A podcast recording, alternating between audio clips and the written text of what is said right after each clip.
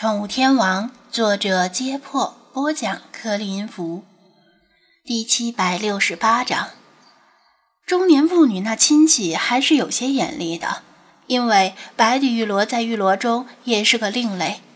玉罗大部分形似鸡心，一端较宽，而另一端急剧收窄，而白底玉罗收窄的幅度较小，看上去形如子弹，反而不像玉罗。更像其他普通的无毒螺类，无论是外形还是花色，尖匪螺与白地狱螺都有不少相似之处，很容易被半懂不懂的人混淆。但它们完全不是一种生物。张子安胸有成竹地认定饭盒里装的是一只尖匪螺，而不是什么剧毒的鸡心螺。小雪初听他插言时，很期待他能把一些逆转形式的东西摆上桌面，结果他居然把谈判桌给掀翻了。如果这生物根本不是鸡心螺，那之前的斥责就完全是无稽之谈，理亏的一方变成了对方。蒋菲菲听得目瞪口呆，脑袋里嗡嗡直响，心脏也跳得厉害。她无比希望张子安讲的是真的。那他根本就不需要道歉，也不用怕警察来了。中年妇女没有那么轻易认输，她板着脸说道：“口气倒是不小啊！你说我亲戚是二把刀，我看你呀，倒更像是二把刀。你说这是什么奸匪罗？有证据吗？你能证明吗？空口白牙的胡扯，谁不会呀？你说他是奸匪罗，好呀，那你把他拿在手里不？”相比于张子安，他更加相信自己的亲戚。他言语中的挑衅的味道十足，矛头被指向了张子安。围观的人群半信半疑，因为张子安说出一个听起来很专业的名词“奸匪罗”，在场之人对他的判断是否正确都没有把握。小伙子，饭可以乱吃，话不能乱说呀。有人劝道。就是啊，千万不要逞能，这要真是玉罗，你拿在手里会出人命的。有人怕他逞一时的义气之勇，也有人当和事佬，想保全双方的面子。算了算了，各让一步，就这么算了吧。小雪也没主意，她虽然相信张子安，但这事儿毕竟太冒险，如果有个万一……平时总是调侃他的网友们坐不住了。店长，老老实实当你的，别瞎逞能。你这个逼装的，给你九十九分，剩下的一分就别要了。我们知道是奸匪罗就行。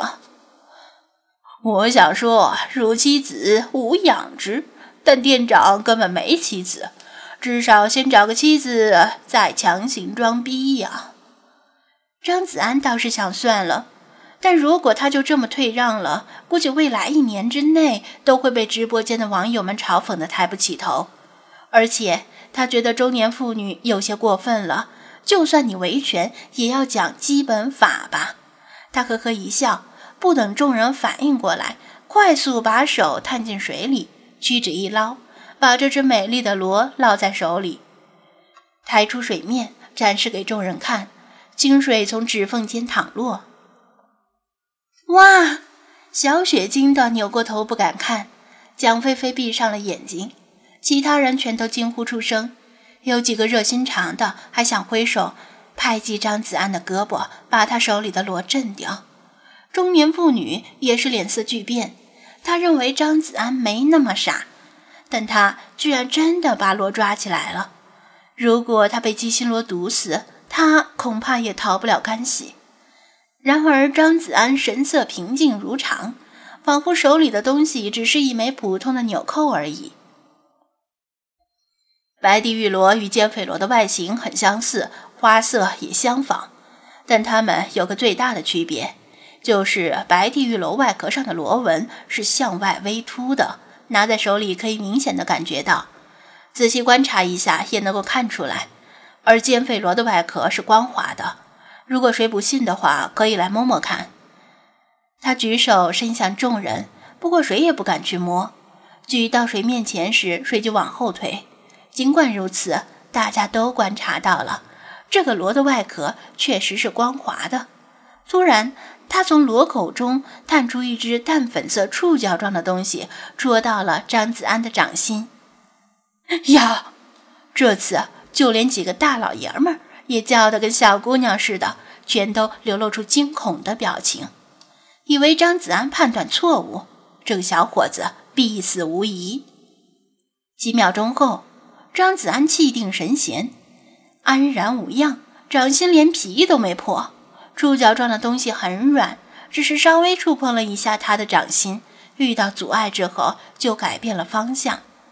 这下众人多少猜到了，这只螺大概确实不是鸡心螺，正如张子安所言，是一只无毒的尖肥螺。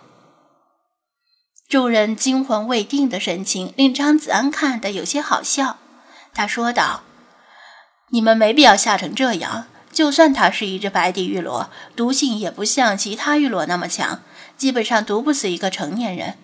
玉螺的毒性与它们的螺口宽度有关，螺口越宽，毒性越强。也就是说，形状越像鸡心的玉螺，毒性越强。而白底玉螺的螺口很窄，形如子弹，毒性较低。更何况，它根本就不是白底玉螺。直到此时。众人才算完全放心了，不知不觉中，每个人的脑门都冒了一层冷汗。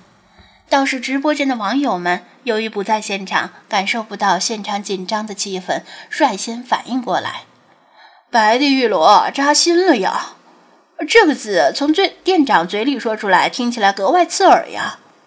可不是，你看他那小人得志的可恶嘴脸，又被他成功的装了一逼。事实胜于雄辩，中年妇女顿时哑口无言，尴尬的无地自容。围观的众人一看风向逆转，纷纷出言指责他：“你说你这人也真是的，不先把事情搞搞清楚，就来冤枉别人，害得我们差点当了坏人。还好遇到了这个懂行的小伙子，不然这小姑娘就是跳进黄河也洗不清了。啥也别说，赶紧跟人家道歉。”平白无故冤枉了别人，回去以后让你那半吊子亲戚下次别乱说话了，气死人不偿命啊！中年妇女体会到了刚才蒋菲菲的感受，她被众人你一句我一句的奚落，脸上青一阵白一阵，但是让她开口道歉，她真说不出来，毕竟她刚才把话说的太绝了，根本没有给对方留后路。也没有给自己留后路，反正大家萍水相逢，彼此不认识。他干脆把头一低，牵上自己的孩子，挤出了人群，灰溜溜的离开了驴市。